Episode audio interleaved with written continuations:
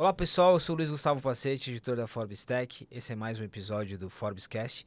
Hoje eu converso com o Daniel Roy, VP de Marketing América Latina da Salesforce, e o Joel J. Dani, JJ, obrigado pela presença de vocês aqui. Eu estou diante de dois atletas, é isso? Dois atletas da natação um aqui? atleta, um, um que se afoga. Quase atleta, então. Quase, quase. É, eu, eu ex-atleta. Ex-atleta. né? É, um, Ex. é um atleta da palavra hoje. É, Bom, a gente pode tava, ser também. a gente tava conversando com o pessoal nos bastidores sobre um pouquinho sobre esporte e tal, que tem, tem muito na trajetória do JJ. Mas hoje a gente vai fazer uma combinação aqui de tecnologia, vendas, inovação, alta performance e uma pitadinha de inteligência artificial, porque a gente gosta de falar de, dos temas que estão em alta. Então, queria super agradecer a presença de vocês. É um tema muito recorrente na nossa cobertura aqui. Eu acho que vendas não é um tema segmentado, ele está presente em qualquer tipo de, de, de segmento, de indústria e por aí vai. É, pegando o gancho aqui, já começando com alta performance, que é um assunto que você está debruçado e, e traz muita referência. É, muda muito, cara, quando a gente começa a falar de alta performance no contexto de tecnologia, quando a gente vai inserindo tecnologia, processos. Eu, eu, eu tava dando uma pesquisada no tanto de perguntas que chega para você ali sobre processos, como se aprende, como busca alta performance, Sim. mas e a tecnologia nisso? A tecnologia. Bom, primeiro, prazer estar aqui com vocês nessa É. casa, falando sobre um assunto tão importante. E fico muito feliz de vocês terem lembrado aí não só do Joel J, mas acima de tudo da alta performance, né, como um componente que agrega é, nessa perspectiva. A turma quer entender como que ela pode fazer melhor o que ela já faz. Basicamente é isso. Eu já faço uma tarefa. Como que eu posso fazer ainda melhor o que eu faço? Isso é melhorar a performance. Quando você faz melhor o que você já faz acima da média da tua indústria, isso se chama alta performance. Então, alta performance é um assunto importante que as pessoas querem em todas as áreas e a tecnologia, ela acelera o processo. Então, a tecnologia não é o processo. É importante as pessoas entenderem isso. Tecnologia não é o processo. Ah, eu tenho que estabelecer processo na minha empresa. Legal. Primeiro você estabelece o processo para depois você usar a tecnologia como uma parte de que acelera esse processo. Então, a tecnologia como acelerador é, desses processos e ela aumenta muito a performance. O que, que acontece? Mais rápido, menos erro, mais dados, ma- maior previsibilidade, é, maior capacidade de tomar decisões baseadas em, em dados e mitigar erros. Então isso é fundamental. Eu sou um cara ligadaço em tecnologia, ligado, ligadaço, por- porque preciso, obviamente, e porque ela faz eu acelerar os meus resultados. Mas é importante dizer que antes de adicionar tecnologia, é importante você estabelecer os processos. Aqui tem um aspecto super interessante, aí levando para o teu lado do Salesforce e, e o dia a dia ali com os clientes. é, muitas vezes a gente tem esse desafio de não deixar que a tecnologia se torne o processo, né? Eu acho que o que o JJ traz é um espelho do que você vive constantemente ali, né? Com certeza. Acho que o, o Jota falou algo interessante. A tecnologia ela é um acelerador de uma estratégia de negócio. E vários clientes, às vezes, a gente tem que educar isso, né? O cliente tem uma expectativa do tipo, ah, vou comprar Salesforce, falaram que as vendas aumentam em 30%, eu instalei Salesforce e minhas vendas ainda não aumentaram. Sim. Então, assim, suas vendas vão aumentar em 30% se você eh, tiver um bom processo de venda, se você conhecer os seus clientes, e aí a tecnologia vai te ajudar a fazer isso. Então, sem dúvida, a tecnologia não é um fim, nunca foi. A história da tecnologia desde a Revolução Industrial é para automatizar, para acelerar.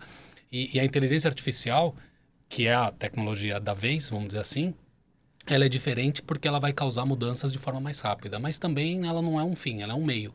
Ela é um meio para você fazer melhor, para você conhecer os seus clientes, para você ter o santo grau da personalização em escala, que é o que todo mundo quer. O State of Sales, que eu acho que é, o- é o- é a cereja do nosso bolo aqui, o, que- o quanto, o quanto que ele traz é, do- da performance, aí depois a gente pode é, entender outros aspectos aqui, mas o quanto que esse tema ele aparece? Muito, porque vendas é performance, né? Eu acho até incrível, já tive até um papo desse com, com o João no passado. Vendas é a coisa mais importante de qualquer empresa. Você comentou aqui, antes da gente começar, não, qualquer empresa precisa de vendas, né? Qualquer setor, uma padaria, uma grande empresa, um varejista. Só que você já parou para pensar que é a única coisa que a gente não estuda em faculdade? Não tem nenhuma faculdade de vendas. Tem faculdade de marketing, tem faculdade de engenharia, tem faculdade de eh, ciências, de biologia, de medicina, mas não tem vendas. Então, como que eu vou ser um bom vendedor? Onde eu vou me preparar? É, então, vendas é performance, mas paradoxalmente, onde eu estudo? Como que eu conheço a ciência de vendas? O que, que é vender? Onde eu estudo sobre a disciplina de vendas? Então, o State of Sales ele traz uma dimensão interessante que é 70% das organizações de vendas acham que não vão bater meta esse ano. Cara. Isso é, isso é muito louco.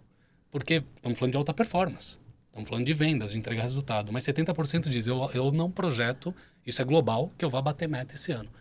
E aí, falando de tecnologia, em média, um time de vendas usa 11 a 12 tipos diferentes de tecnologia. CRM, uma outra tecnologia para mandar e-mail, uma outra tecnologia de rede social.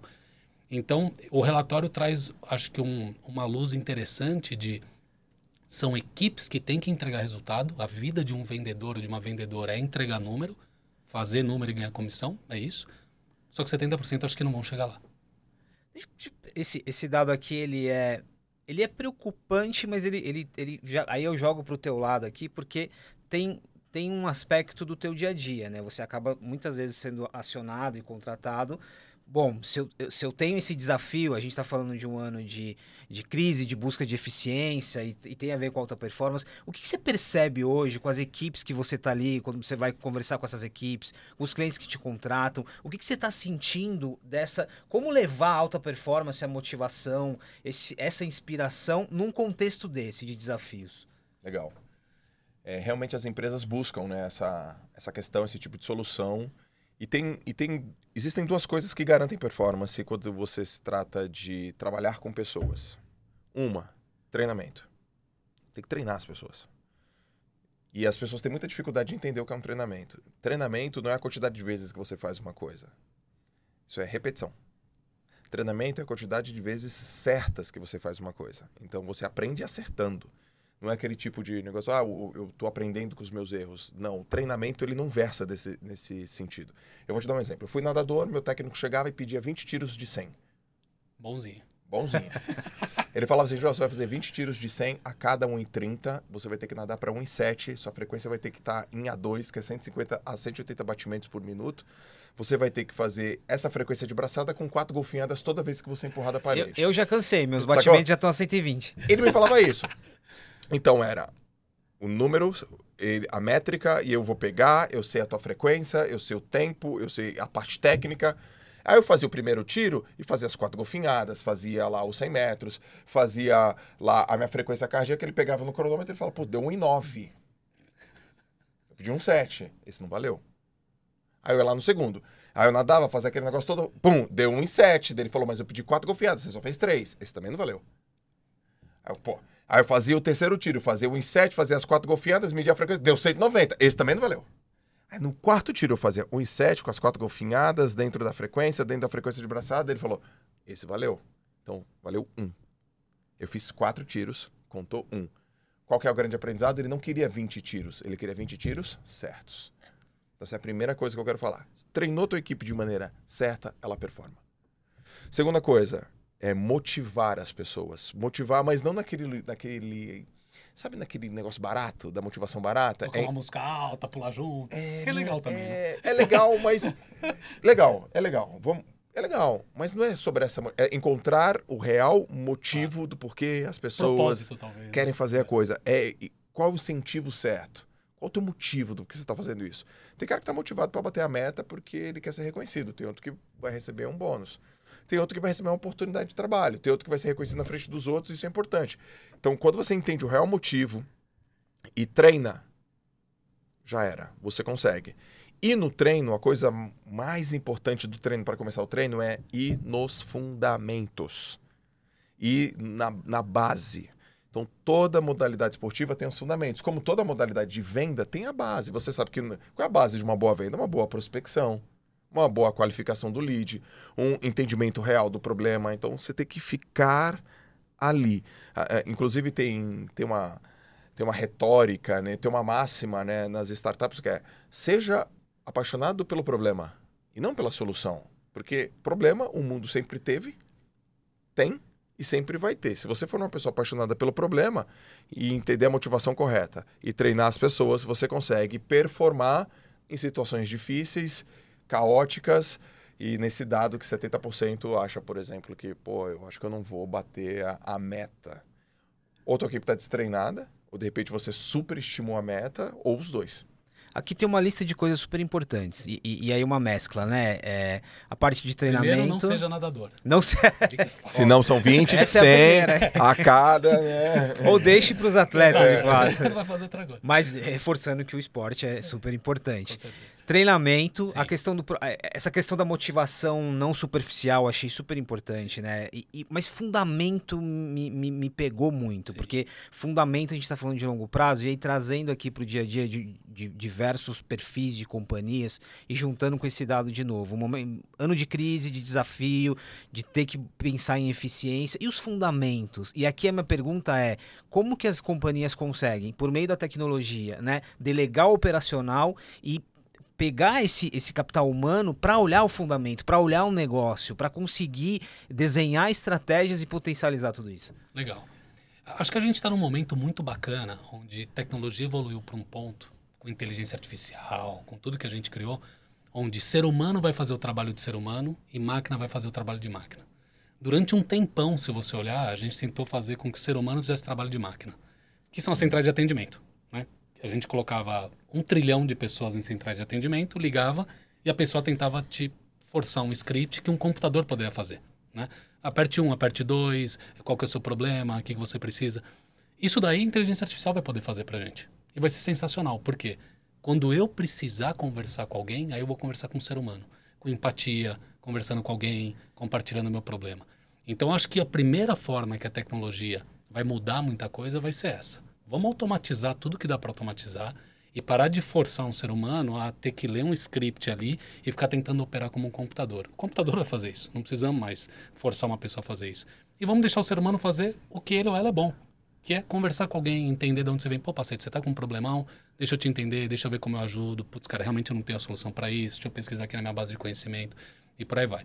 Acho que esse é um caminho. O segundo, seguramente, é produtividade. Né? O que toda empresa está procurando agora é produtividade. Como é que eu faço um vendedor render por mais de um? E aí, mais uma vez, com tecnologia.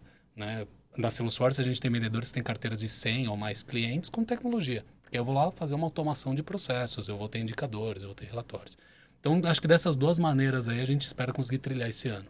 Esse é um argumento que aparece muito, né? A partir que eu vou delegando o operacional Ok. Por meio da tecnologia e aí, e aí o humano vai, vai se ocupando de outras coisas. Você- primeiro, você concorda com esse pensamento e a partir desse pensamento, é, como se preparar para ele? Se, se- e é o que você falou, né? A tecnologia ela, ela, ela é um meio para você conseguir alguns resultados, mas como se preparar para essa nova realidade, né? Que eu, de certa forma, operacional, burocrático eu tiro da frente, mas aí eu tenho várias outras é, habilidades aqui a serem adquiridas. Ah, recentemente teve o Fórum Econômico Mundial. Aí a turma foi lá, se reuniu na Suíça, bateu papo, todo ano tem, aí eles escrevem um relatório. Aí eles escreveram o relatório, o relatório foi publicado, e aí a análise é, o que, que vai acontecer nos próximos cinco anos? Bom, resumo da ópera. Nos próximos cinco anos, quase 30% dos empregos vão acabar, porque a inteligência artificial vai fazer esse papel. Ó, ok. Ah, seis a cada dez funcionários nas empresas vão precisar de treinamento, só que grande parte deles não tem dinheiro para isso e nem percepção de que precisa desse treinamento. Então, como que, que usa isso? A pessoa precisa se apropriar da realidade. Então, ex- existe hoje uma- um déficit, uma, uma- um gap muito grande no, no profissional. O profissional precisa compreender que as coisas estão mudando, então o que é garantido no mundo que as coisas vão mudar, então ele precisa perceber que ele precisa onde está o conhecimento que eu preciso, não. Aliás, antes, né? O que eu preciso? O que eu preciso agora? Ele precisa saber. Dois, onde que está esse conhecimento que eu preciso? Três, é, tá, depois que eu tenho esse conhecimento, eu faço o que com ele? Como é que eu faço a curadoria? Porque a gente não está mais morrendo de fome, a gente está morrendo afogado. Tem muito conhecimento, tem muita informação. Depois, ah, tá, como que eu aplico esse carinha?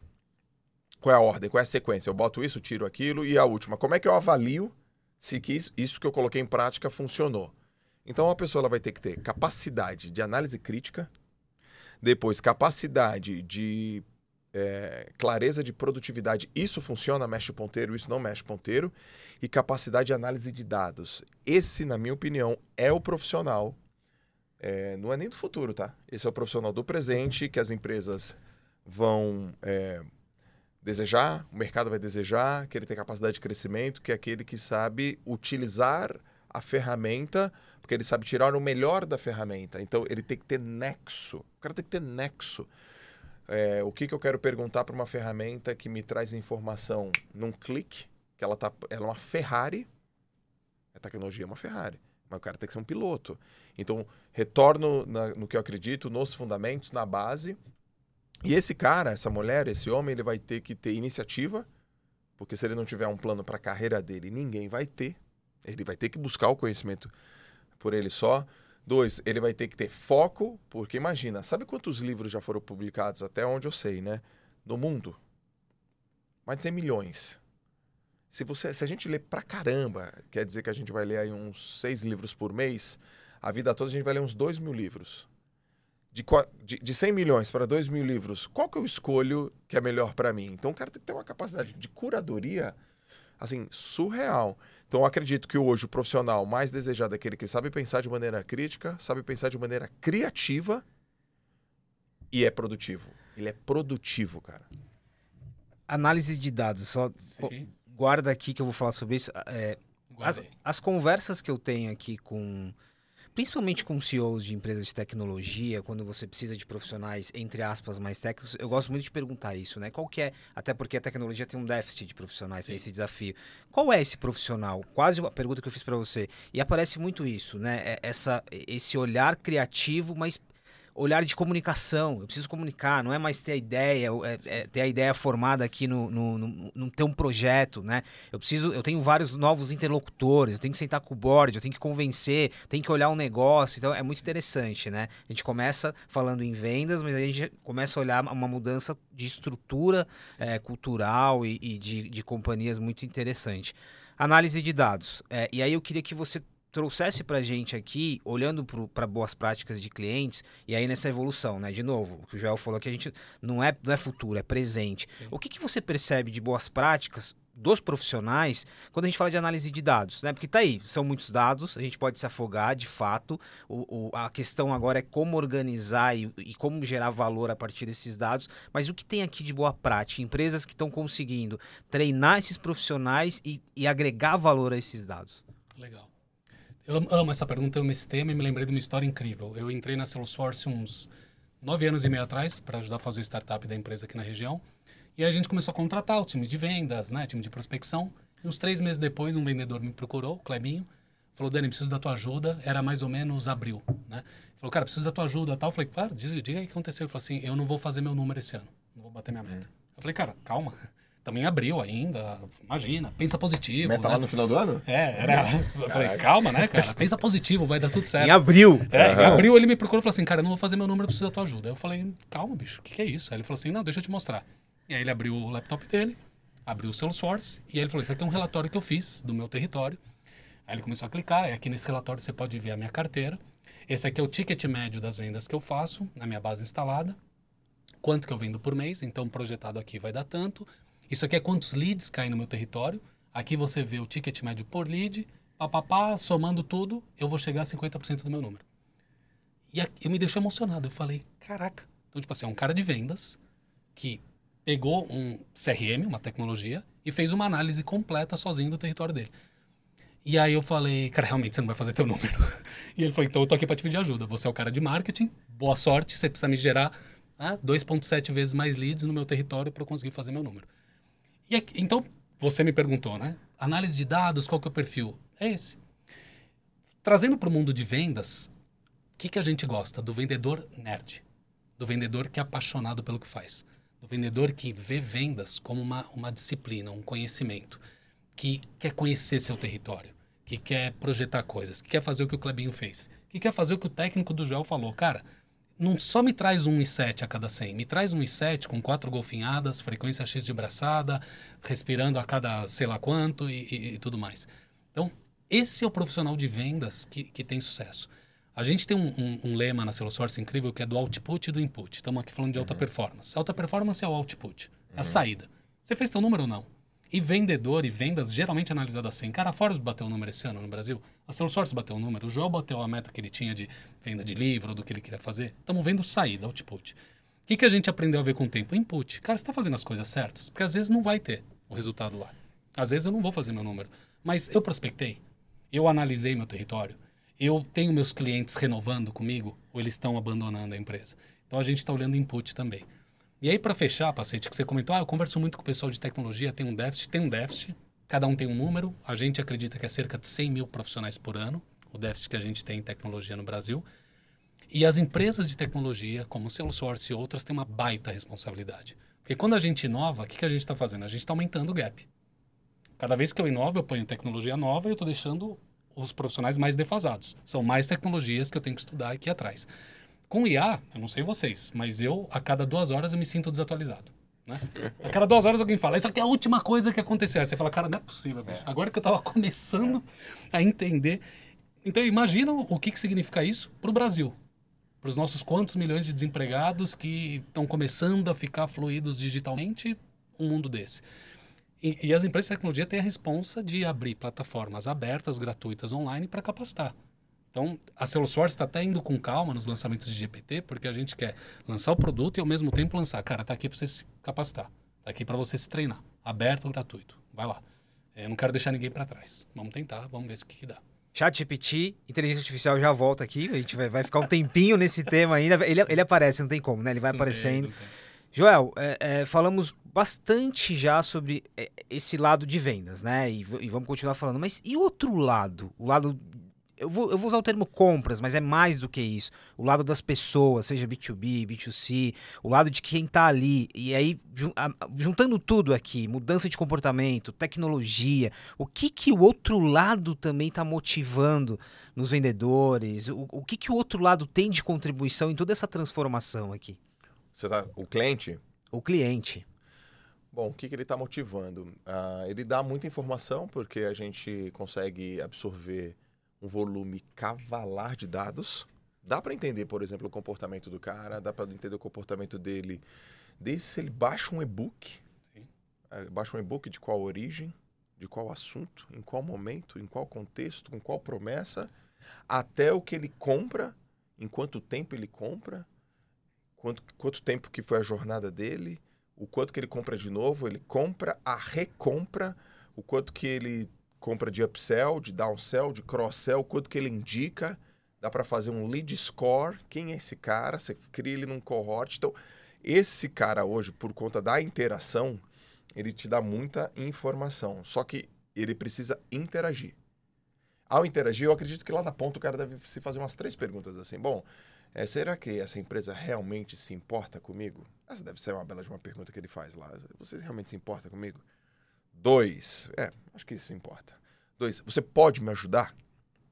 Se você, você realmente é, pode me ajudar e eu posso confiar em você. Acho que essas três perguntas lá na ponta sempre acontecem. Então, as empresas que pensam nesse sentido e olham o cliente, a gente sabe que o customer centricity, ou seja, o cliente no centro, não é balela, cara. Isso é importante sim. O cliente tem que estar no centro, entender as demandas, necessidades dele, porque ele muda é, de empresa, a concorrência é maior, tem mais empresas, tem mais é, oferta.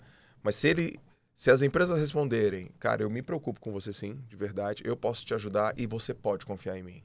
Acho que esse cara adere, fica e indica. Que é, é, tudo que a gente quer, né? A gente quer, a gente quer o cliente que compra, né? aquele que paga e o, e o que propaga.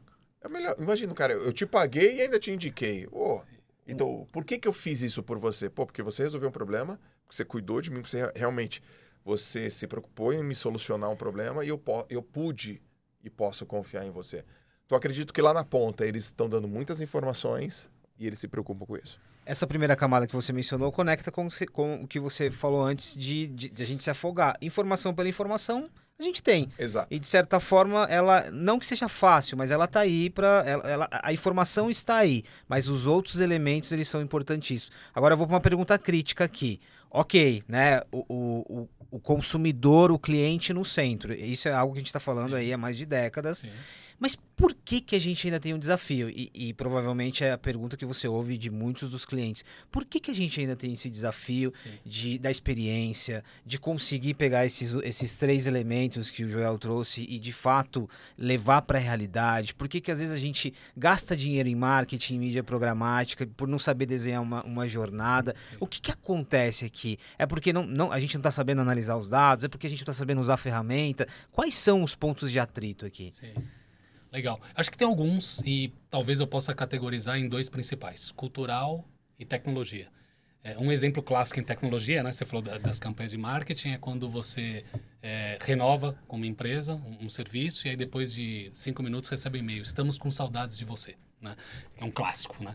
E aí cultural, uma vez eu estava com, com um cliente e a gente estava falando exatamente de empresas centradas em clientes. Eles falaram, a gente precisa fazer essa transformação. Era tipo um, um seminário que eles estavam fazendo. E aí eles falaram, cara, dá um exemplo para a gente, né? O que, que é então uma empresa centrada no cliente? E essa empresa, na verdade, é uma organização, o trabalho deles é fazer o aconselhamento de outras empresas. Eu falei, vamos pegar um caso aqui. Você está lá fazendo um aconselhamento de um empresário, uma empresária que veio te buscar. Você está lá nessa conversa, né, é, pessoal, tá o teu telefone do lado, tocou o telefone é o seu chefe. O que, que você faz? Ele falou, cara, eu atendo o telefone na hora. Eu falei, por quê? Ele falou, não, porque aqui na empresa, se a gente não atende o chefe na hora, você fica marcado. Eu falei, ué, mas você não é uma empresa centrada no cliente? Você está com o cliente na tua frente. Você interrompe o cliente para falar com o seu chefe, então você não é uma empresa centrada uhum. no cliente. Então acho que um, um, primeiro é esse cultural. Desculpa, né? desculpa a expressão, mas o, o, que você falou. A, nesse caso aí é balela, porque não está sendo aplicado é. na, na, na com verdade. Né? Exatamente. Né? Né? Então foi essa provocação e aí todo mundo falou, realmente, não somos. Porque a nossa cultura aqui interna é essa. Se o chefe mandar um, uma mensagem de WhatsApp eu ligar e não atender na hora, você está marcado. Falando, cara, o Joel sei lá quem estava fazendo, mas isso, cara, eu estava com um cliente, então eu não vou ficar te atendendo. Sim. Então, o primeiro acho que é cultural. Né? E não sei quem falou que cultura come estratégia no café da manhã, no Peter almoço. Druck. Não sei qual foi a refeição lá. Peter Druck. Peter Druck. Né? Em alguma refeição a cultura comeu estratégia. No café da manhã. No café da manhã, legal. Então, assim, é isso. Né? Você precisa ter uma cultura orientada, você precisa ter exemplos. Né? É, você precisa falar, cara, se tocar o telefone for o teu chefe, você não vai atender, você vai atender o cliente. E o segundo é tecnológico. Os dados. O João deu um exemplo né, brilhante ali. A gente, a gente não está não tá com fome, a gente está se afogando em dados. Os dados estão ali. A questão é, esses dados estão acionáveis? Eu consigo ter uma visão única do Joel? Eu consigo ter uma visão única do Pacete? A verdade hoje em dia, clara e tranquila, é não. As empresas não conseguem. Por quê? Porque uma empresa hoje em dia tem, em média, mais de 100 sistemas. Se um vendedor tem que mexer em 12 para fazer uma venda, a empresa tem mais de 100. Seus dados estão no sistema de cobrança, seus dados estão no CRM, seus dados estão no RP, seus dados estão no, no stream web das coisas que você viu, que eu já estava dando exemplo. Ah, se você baixou o e-book, eu sei. Legal, só que eles estão totalmente dispersos. Então, a jornada que a gente tem hoje em dia, nessa segunda categoria, categoria, a primeira é cultural, a segunda é tecnológica, é como que a gente resolve o problema de unificar essa, essa coisa. Todo mundo já ouviu falar no mercado do Customer Experience, da visão 360. A visão 360 é isso. Eu preciso pegar o pacete que existe em 470 sistemas distintos, resolver a identidade dele. Esse é outro problemaço. Porque num você está como pacete.hotmail.com, no outro você está como luiz.gmail.com, no outro você está como pacete02, arroba não sei o que lá. Você tem 30 telefones celulares diferentes. Então, como que eu vou lá, resolvo isso? A inteligência artificial vai ajudar muito, porque é com a inteligência artificial que esse problema vai ser resolvido. E eu vou falar, cara, minha maior propensão do único pacete é esse daqui.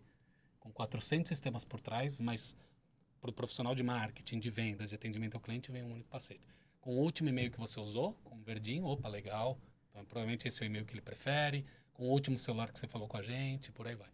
Então, essa é a jornada que a gente está. Tem empresas nisso daí, vamos ver se dá certo. Vocês percebem que a gente às vezes vai para um assunto muito complexo, mas a gente volta para o simples aqui, né? Um cadastro, um e-mail, um, é um dado é, que às vezes entrou ali numa planilha em, em duplicidade, isso é, é, muito interessante, né? A gente acaba olhando para as coisas grandes e tem que resolver o simples. Inteligência artificial, finalmente. Deixa eu trazer a inteligência artificial primeiro para alta performance. Tá eu, eu, queria entender um pouquinho é, o quanto que esse tema já, já se entrelaça com alta performance, como você acha que, obviamente, inteligência artificial não é algo novo, né? Estamos falando agora mais de AI por causa da inteligência artificial generativa, mas no caso de alta performance, como que você vê o impacto de AI? Um caminho sem volta e bom, positivo. Eu gosto. Eu sou um cara curioso pra caramba com AI. Eu levo todos os dias, em média, 40 minutos a 60 minutos estudando AI. Todo dia. Todo dia. Por quê? Porque eu estou num mercado de performance, porque eu estou num mercado é, endereçável muito grande, que é produtividade. As pessoas querem ser mais produtivas, independente se elas são empreendedoras ou se elas trabalham como estagiária. Elas querem aumentar a produtividade, porque elas são avaliadas pela produtividade.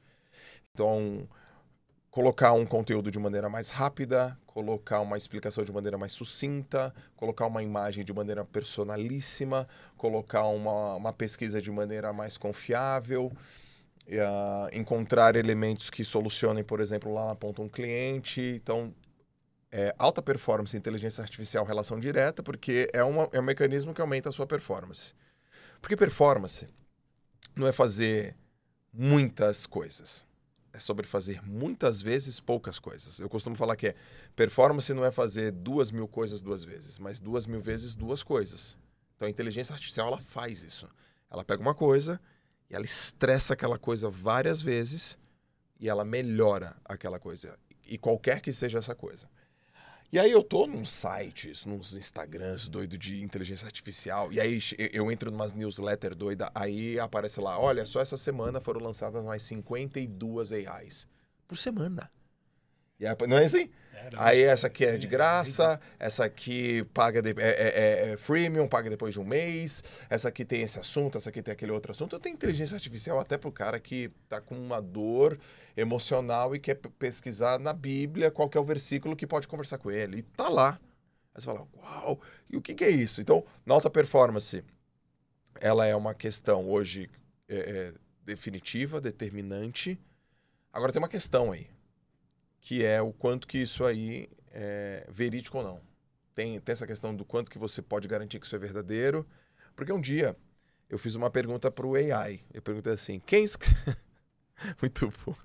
Quem escreveu a frase saúde, família e trabalho não inverta a ordem? Aí o AI respondeu: Tony Robbins. eu falei: não foi ele, não. Essa frase é do Joel J. Uma, uma linda comparação. Uma linda Gostei. comparação. Então também é importante a gente dar um double check em algumas informações, sobretudo na nossa área. Só duas curiosidades aqui. É, eu achei interessante o tempo que você dedica a um tema que está muito em alta. Você tem outros temas ou você acaba trabalhando com temas que estão em alta? Então, nesse momento, eu estou dedicado a AI ou você acaba fazendo um mix, assim? Cara, eu faço um mix. Eu, eu estudo basicamente três, em três momentos. É, às vezes não são três vezes por dia, mas são três coisas basicamente que eu estudo. Eu estudo coisas para aumentar minha produtividade, eu comigo mesmo, ser mais produtivo, sei lá. Desde reuniões, estratégias para ser mais específico em reunião. Eu estudo uma coisa muito específica da minha área. Então, por exemplo, AI é uma coisa muito específica da minha área e eu sempre estudo coisas de modelo, modelagem de negócios. Então, por exemplo, modelagem de negócio, mas tem que estar envolvido o contexto. Modelagem de negócio baseado no, sei lá, na, no, no perfil macroeconômico. Eu gosto disso, porque putz, eu, eu quero estar sempre antenado para estar tá antecipado. Então, por exemplo, modelagem de negócio baseado em modelo macroeconômico, hoje eu tenho, eu tenho estudado muito economia da influência. Influência. Não influenciadores, mas a influência. Sim. Só para vocês terem uma ideia. É, podcast no Brasil hoje é, é, o mais assistido no mundo. O Brasil assiste mais, escuta e assiste podcast mais do que qualquer outro país no mundo. E hoje, é, para quem escuta podcast, considera os podcasters mais formadores de opinião do que os influenciadores e pessoas da TV e pessoas da TV. Então, saiu um relatório, tem uns dois meses atrás, falando que 77% das decisões de quem escuta um podcast é, acontecem por causa do host. Eu estudo isso. Tem, ó, tem, tem metodologia, tem, tem, tem metodologia, né? Isso é interessante. Bom, Dani, de novo, é, agora levando aqui para um contexto de uma CTO, de uma CIO, de Sim. um CTO, de, um, de uma liderança de tecnologia e também de negócio, que já está com vários desafios, né? Já está com desafio de implementação, de cultura, de investimento, sendo cobrado também Sim. por eficiência num ano complicado. E aí? Como que eu chego para esse profissional? Olha aqui, eu vou usar o chat GPT, mas a gente está falando de Sim. diversas outras ferramentas. Inteligência AI generativa. É, olha só, como, como, como eu, eu, eu como que eu trago uma nova ferramenta, um novo conceito, sem trazer mais, algo que vai trazer mais tumulto, né? Essa Sim. é a palavra. Sim. Quando na verdade o desafio continua sendo arrumar casa. Sem dúvida. Até porque muitos CIOs e CTOs, eles têm grande parte do tempo dedicado à manutenção, né? Manutenção do que existe e não inovação. Mas acho que a grande pergunta que a gente vê hoje em dia, não só na agenda de CIOs, CTOs, mas até CEOs também, é como que eu coloco IA generativa nos meus processos de negócio? Que eu vou querer usar IA, eu vou. E aí eu faço um paralelo com a IA preditiva. Você abriu muito bem esse bloco aqui, falando, olha, IA não é novo, mas a IA generativa acelerou o tema e encantou todo mundo. E encantou mesmo, né? Que, uhum. Pô, que legal que de repente eu saio falando com, com um negócio que entende linguagem é, natural e me responde, que coisa maravilhosa. E a preditiva já está nos processos de negócio. Quando você vai fazer um seguro, né, que começam a te perguntar, pô, qual que é o seu CEP, quantos anos você tem, e, e blá, blá, blá. Essas informações vão alimentar o quê? Vão alimentar um modelo de A preditivo que vai dizer a probabilidade de você ter um sinistro. Exato. Quando você pede um financiamento, mesma coisa. E às vezes umas perguntas nada a ver, né? Se é casado, não é. Mas é porque o modelo de A preditivo acha que aquilo é importante, é um preditor se você paga ou não. Então, IA preditiva já está nos processos de negócio. Todo banco, toda seguradora, toda empresa de, de telecom tem IA preditiva para saber se um cliente vai abandonar ou não, se o cliente vai comprar mais. Todo varejista tem. O que, que agora as empresas estão fazendo? Cara, como que eu faço o que eu fiz em IA preditiva para IA generativa? Até porque a gente teve casos aí que assustaram. Né? O famoso caso da Samsung, que é, código-fonte foi parar é, no, no, no chat GPT, porque quando você alimenta o chat GPT, aquilo vira parte do, da base de conhecimento do chat GPT. Né? Então, os funcionários da Samsung rodaram ali o modelo e aquilo ficou lá. É, então, o mercado está tentando dar uma resposta a isso. Como que eu ajudo o ambiente empresarial, empresas a embutirem a generativa em seus processos de negócios de maneira confiável, de maneira acessível, acessível não no sentido, eu diria até financeiro, acessível no sentido de, cara, eu não vou conseguir treinar todo mundo em modelagem de LLMs, né, Large Language Models. Eu preciso dar algo que seja pronto que seja um prompt que você vai lá, assim como o chat GPT. Então, esse é, o grande, é a grande pergunta aí. E as empresas estão dando as suas respostas. A da Salesforce é o Einstein GPT, que a gente criou uma camada de confiança. Temos o, uma... o Einstein GPT é uma, é uma ferramenta? É uma ferramenta, é uma solução de IA generativa para empresas. O que, que é legal dele? Você pode usar ferramentas de LLM do mercado, exemplo OpenAI e ChatGPT, com a beleza de que o ChatGPT não vai reter seus dados. Então a gente tem uma, um acordo com a OpenAI de zero retenção. Por quê? Porque a empresa, mais uma vez, não quer que os dados dela fiquem lá, ela nem tem esse consentimento dos seus clientes. E a beleza de tudo isso é que ele vai rodar a IA generativa com base no seu CRM. Então, se eu sou um cara de vendas, eu quero escrever um e-mail de apresentação para o Joel, hoje em dia eu vou lá e paro e falo, cara, deixa eu pensar aqui. Quem que é o Joel? Putz, ele é um, ele é um, ele é um treinador de alta performance, o que, que eu posso falar? Essa é uma, uma situação. Outra é eu virar para o Einstein GPT e falar, Einstein GPT, consulta o Joel J aqui no nosso CRM e escreve um e-mail meu de apresentação para ele. E ele vai lá e escreve. Uhum. Né? Esse, aliás, é o primeiro case que a gente lançou agora em julho, que é de escrever e-mails. E-mails de apresentação, e-mails de follow-up, e-mails do que está acontecendo. Então, esse é o movimento que eu acho que vai ser o mais bacana agora. Como que a gente faz o que a gente fez com IA preditiva e faz com IA generativa? Que seja algo que está lá no dia a dia, de forma confiável e, e fácil para as empresas. No que você está estudando, você entra, já, já entrou muito na parte ética. E aqui, ética, eu não, tô, eu não, eu não quero fazer juízo de valor, mas eu quero trazer um pouco para o lado humano também. Claro. Ética, a parte criativa, quando você estava descrevendo ali o profissional do presente também, essa relação do, do que, o que o que fica para os humanos, né, o que fica para a máquina. Quando você começa a entrar nesse campo, assim, como fica a sua cabeça? Olha, já, já passei por essa fase. Então, por exemplo, pô, imagina eu chegar e escrever um livro pelo chat GPT e, e aí eu... Pô, mas eu não escrevi esse livro. Não, fiz, não fui eu que escrevi esse livro. Foi o chat. Isso é uma questão ética, né? Uma bata de uma questão ética e, e, moral, né? Você com você mesmo, você perante os outros, né? A moral é aquilo que acontece quando você está conversando com você no banheiro, tomando banho, você fala, putz, meu. Pé a cabeça no travesseiro, você né? Fala, caramba, cara, pô, que, né, né? E a outra é falar, pô, você realmente escreveu? Total, você fala, né, não, né? Então tem, tem uma, uma relação muito bacana. Então, como que eu uso a inteligência artificial? Eu uso, eu uso a, a inteligência artificial como um lugar de consulta e de pesquisa. Então eu construo a tese, eu construo a dúvida, eu entendo os pontos que eu quero entender, eu coloco o prompt é, que não teria nenhuma outra pessoa no planeta Terra que eu colocaria. Porque eu coloco ele com as minhas dúvidas, com a minha história, com o meu background, com aquilo que realmente eu quero saber dentro daquele contexto, dentro daquele mercado para aquela pessoa. Aí, a partir daquela dúvida, eu tenho uma resposta para mim. Então, é assim que eu trabalho a ética. É, eu uso a inteligência artificial como uma ferramenta, como um apoio, como uma consulta, e não como uma muleta. Jamais como uma muleta. E aí que mora essa questão ética da galera, da moral e da ética. Se for muleta, rapidamente as pessoas vão perceber. Da, hoje eu já consigo ler um texto que foi escrito 100% pelo, pelo chat, por exemplo, e não teve nenhuma mínima preocupação com prompt. Vai. Eu lembro que um dia tinha uma amiga minha que tinha colocado um texto no Instagram, eu falei, foi, foi escrito pelo chat GPT, né? Ela foi. Falei, como é que você sabe? É porque tá mal escrito. Ou seja, tá bem escrito do ponto de vista de concordância verbal e gramática, mas tá mal escrito porque ele tá genérico. Porque provavelmente ela deve ter colocado cinco livros para vendas. Mas não é isso que você quer falar. Você não quer falar cinco livros para vendas. Olha, leia esse livro para vendas porque ele é muito legal. Ele te traz insights importantes de como que você aborda os seus clientes de maneira eficaz. Nossa, que texto ruim, genérico.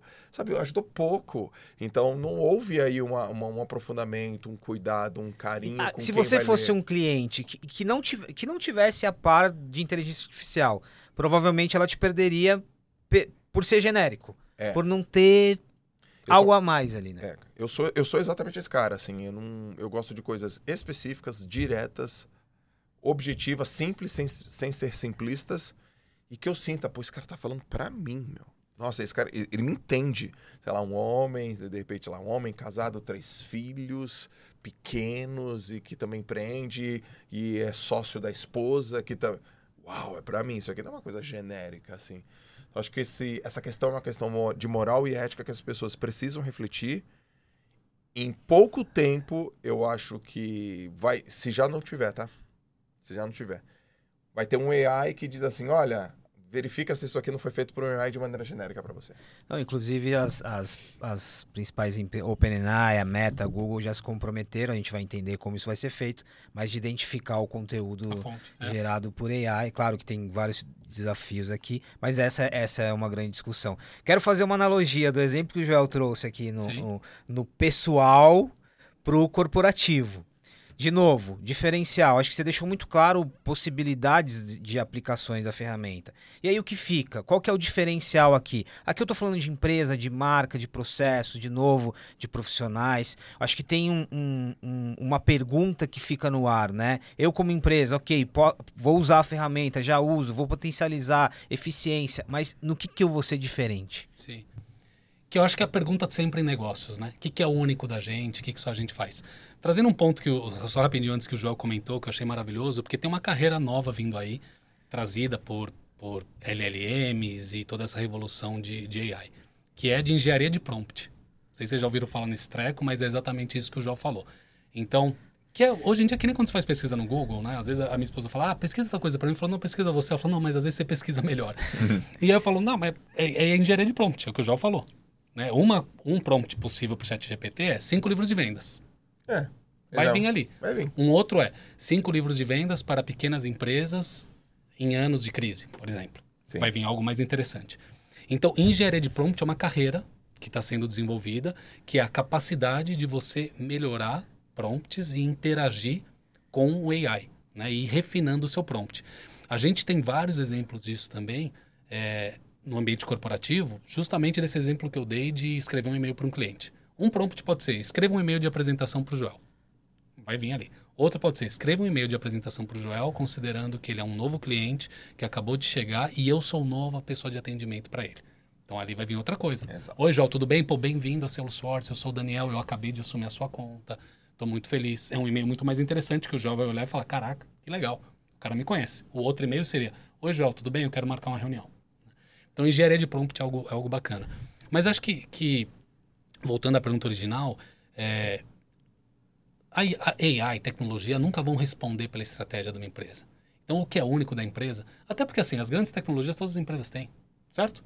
Todas as empresas vão usar ChatGPT, todas as empresas Sim. vão ter CRM da Salesforce, todas as empresas vão ter um RPX, então não vai ser esse o diferencial. O diferencial não está no, no o quê, As metodologias também estão aí no mercado. Todo mundo estuda receita previsível para vendas, todo mundo estuda. Então, tá lá. A questão é o como. A questão é a execução. Né? Então, cara, como que o seu CRM da Salesforce foi implementado? Como que você usa ele? Como que você usa a IA generativa na sua empresa? Ela está embutida em processo de negócio ou não? Que é que nem a IA preditiva. Como que você usa IA preditiva?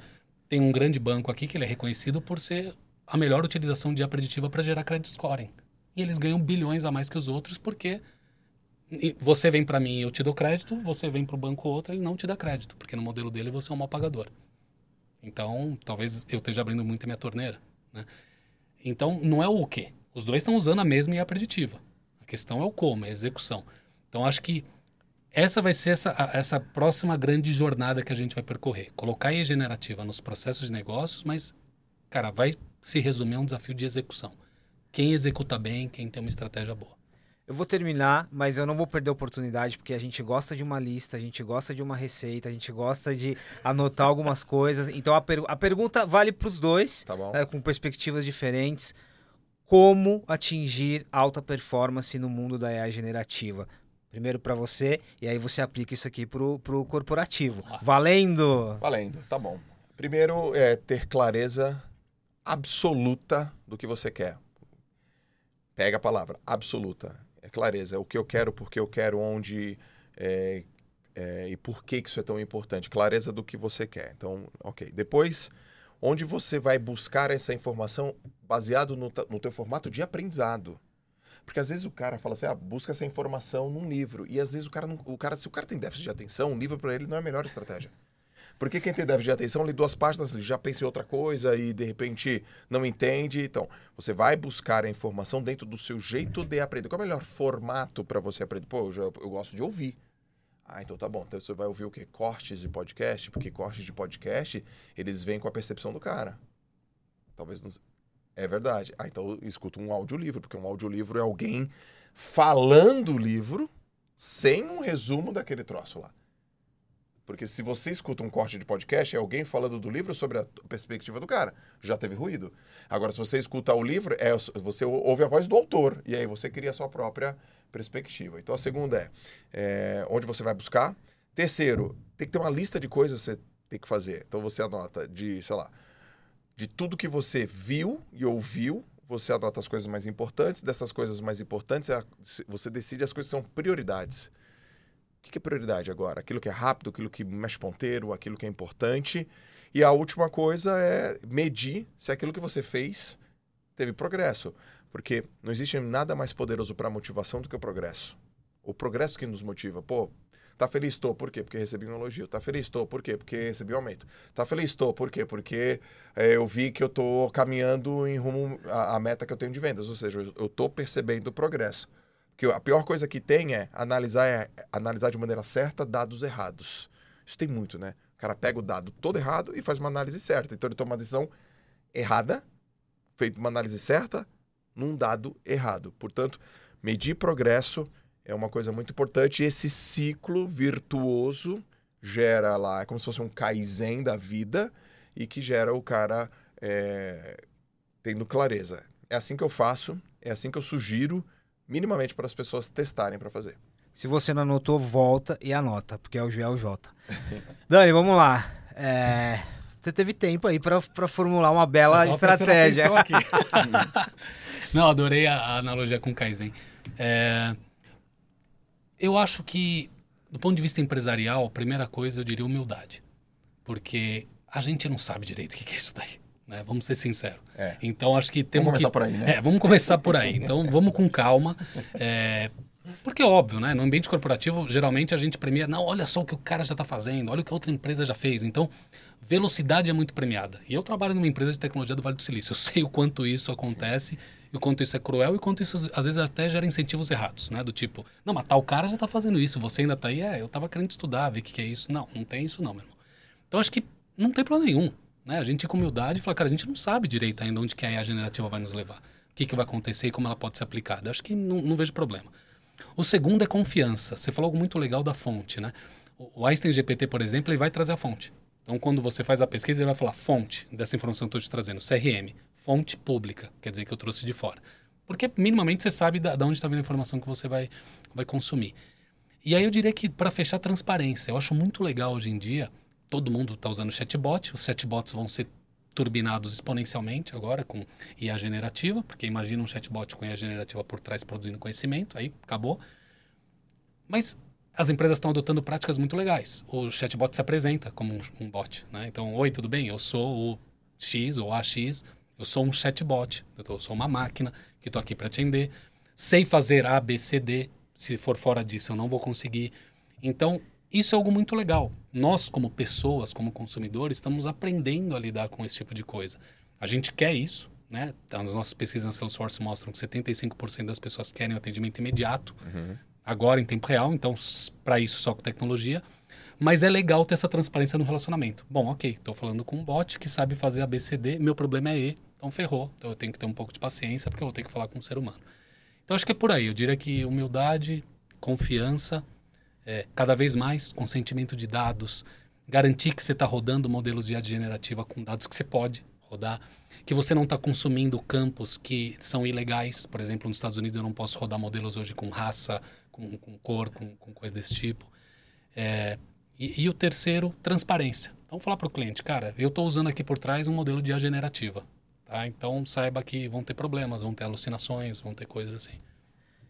Eu poderia destacar uma série de palavras aqui, mas alguma, algumas que me chamaram a atenção. Primeiro, o que você falou de fundamento, acho que é fundamental para qualquer coisa, de Sim. vendas, tecnologia, é, planejamento pessoal. Então, fundamentos aqui e o que a frase que você usou que é, no caso AI, mas a tecnologia não determina a estratégia de uma empresa, a tecnologia não determina a estratégia de, de uma pessoa, enfim, eu acho que isso é muito interessante também. Eu queria super agradecer, obrigado por vocês terem vindo. Eu, eu quero ver se um robô humanoide, mesmo que impermeável, vai conseguir nadar, hein? Essa vai ser uma boa. Igual o Joel do vidro. Um grande desafio. Dani, muito obrigado. Valeu, valeu demais. Valeu, obrigado. obrigado. Demais. Muito obrigado por acompanhar o Forbescast até aqui e fique de olho no canal da Forbes que semanalmente tem conteúdo de primeira para você.